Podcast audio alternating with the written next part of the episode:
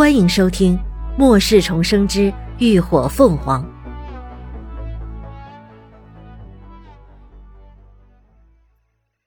第二百零五集逃离。很快，那只黑皮异种就被攻击的肠穿肚烂、血肉模糊，死的不能再死了。其他异种似乎这才想起罪魁祸首来，结果一转头就看见林鸾二人还站在不远处。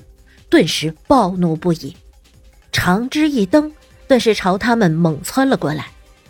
可异种们才冲了两步，却急急的停住了攻势。只见林鸾一扬手，又一个巨大的黑茧凭空出现，他一手还握着利刃，直抵着黑茧。那些异种一只只大张着口气，朝着林鸾咔嚓咔嚓的挥舞着敖枝，似是在威胁恐吓一般。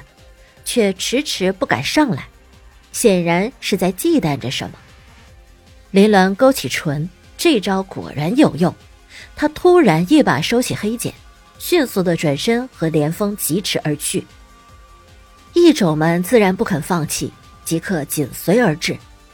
可但凡他们试图发起攻击，林鸾就直接抛出黑茧来挡，而黑皮异种喷出的黑丝又在连峰的锋刃之下不堪一击。最后，他们只得投鼠忌器，再不敢轻易动作。二人就这般有恃无恐的一路引着异种们朝大门的方向奔去。另一方，秦志远等人也抓紧时机，全都安全的爬上了通风管道。徐成光吹响口哨，发出了信号声。此刻，林鸾二人已经将异种全都引出了温室。随即，他把空间里的黑茧取了出来，一个叠着一个堆放在大门口。由于黑丝本就具有粘性，那些叠在一起的黑茧此刻已经化成了一个巨大的屏障，把破损的大门堵得严严实实。确定那些异种一时半会儿闯不进来后，林乱二人这才迈步朝林中奔去。可等他们才跑到林中央，一直留守在洞口。密切注意大家动静的徐成光却急促的催声道：“快点啊，门破了！”那些异种也不知用了什么办法，竟将黑茧一个一个弄开了，露出了一个大洞。一只巨大的灰皮异种已经钻了进来。连鸾二人不再耽搁，一人抓起一条藤蔓，就迅速朝上攀爬。已经进入通风管道里的众人也都迅速的往前爬，将洞口让了出来。那只异种爬进门后，就直接登月而起，一下就跳上了大门上方焊接的金属框架，随即四肢并用，整个身躯倒挂着朝这方攀爬而来。那姿态、速度如履平地，快得惊人。就在林鸾二人堪堪爬进洞口，那只灰皮异种也窜到了跟前，他大张着口气，直接一股黑汁朝洞口内喷射了进去。连峰猛地一把将林鸾往前推去，随后在身后竖起了一道风盾。然而那黑枝的腐蚀性十分强悍，饶是他异能四阶凝聚的风盾，也仍旧被腐蚀一空。而紧随黑枝而来的是一条粗长有力的尾骨。连峰反应极快，身体迅速朝旁一靠，那尾骨险险地擦着他的手臂，砰的一下子，深深地插进了管道上。然而，管道的空间十分狭窄，即便是他躲得迅速，手臂却仍不可避免地被削去了一块皮肉。那尾骨一击不中，立刻又抽了回去，再次甩动着朝连峰袭来。连峰眉头一皱，正欲反击，却突然觉得腰间一紧。洞内光线昏暗，他眼角余光只瞥见红光一闪而来，下一瞬，他整个人就被大力的拖进了洞口。失去了目标的尾骨，顿时在管道内甩打的砰砰作响，很快就将洞口毁得一塌糊涂。你没事吧？清冽的声音在耳边响起，语气透着关心。连峰轻笑了起来：“哈哈，没事儿，还好你出手及时，救了我。”林鸾抿了抿嘴，不置可否，但心里清楚的很。以他的能力，想要逃脱并不是什么难事。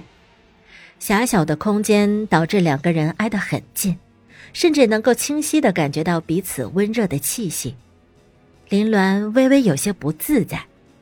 恰在这时，秦志远的呼声也从前方传了过来：“啊，走吧。”林鸾立刻转身，手脚并用的朝前爬去。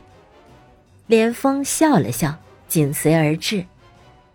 二人很快就跟上了大部队，见他们平安回来，其他人也都放下心来，开始继续前进。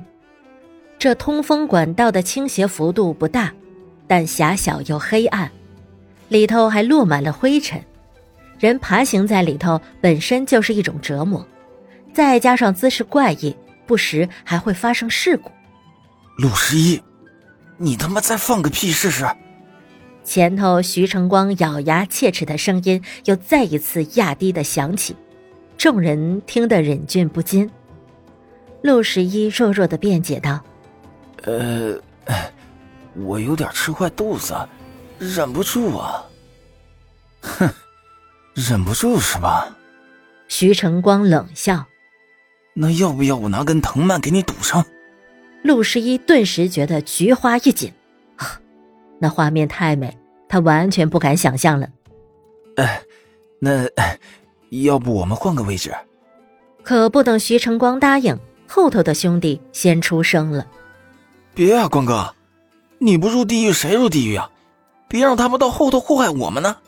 徐成光顿时气不过，抬拳就朝前头狠狠的来了一下，结果一声惨叫后，又是一连串的噗呲噗呲长长响起。还是变着调的，陆十一伴着徐成光的怒声咆哮，还有此起彼伏的喷笑声。好在这种尴尬的行进方式很快就得到了改善，似乎是从分道来到了主道，整个管道顿时变得宽敞了不少，至少能让两个人并排俯身行走了。可这时，前面的人却突然停下了脚步。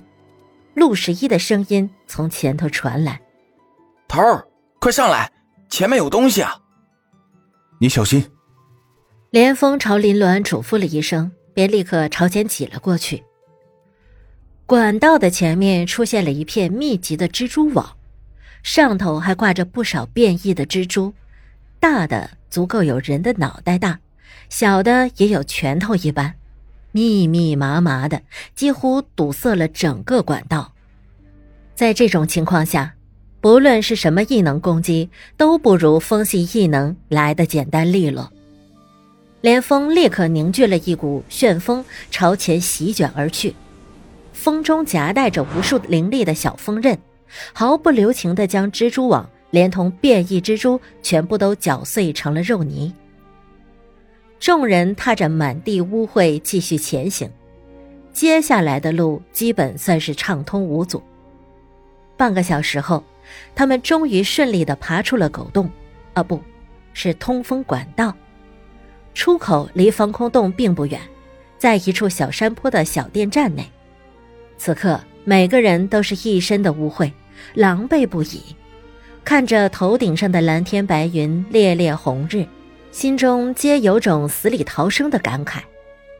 荣锦言摘下眼镜，接过孙微微递来的手巾，擦了把脸，才抬起头，就听一旁的谢旭突然一声低呼：“不对呀，怎么没见林鸾？他难得没出来。”荣锦言的心猛然一沉，眸色彻底的冷了下去。感谢您的收听，下集更精彩。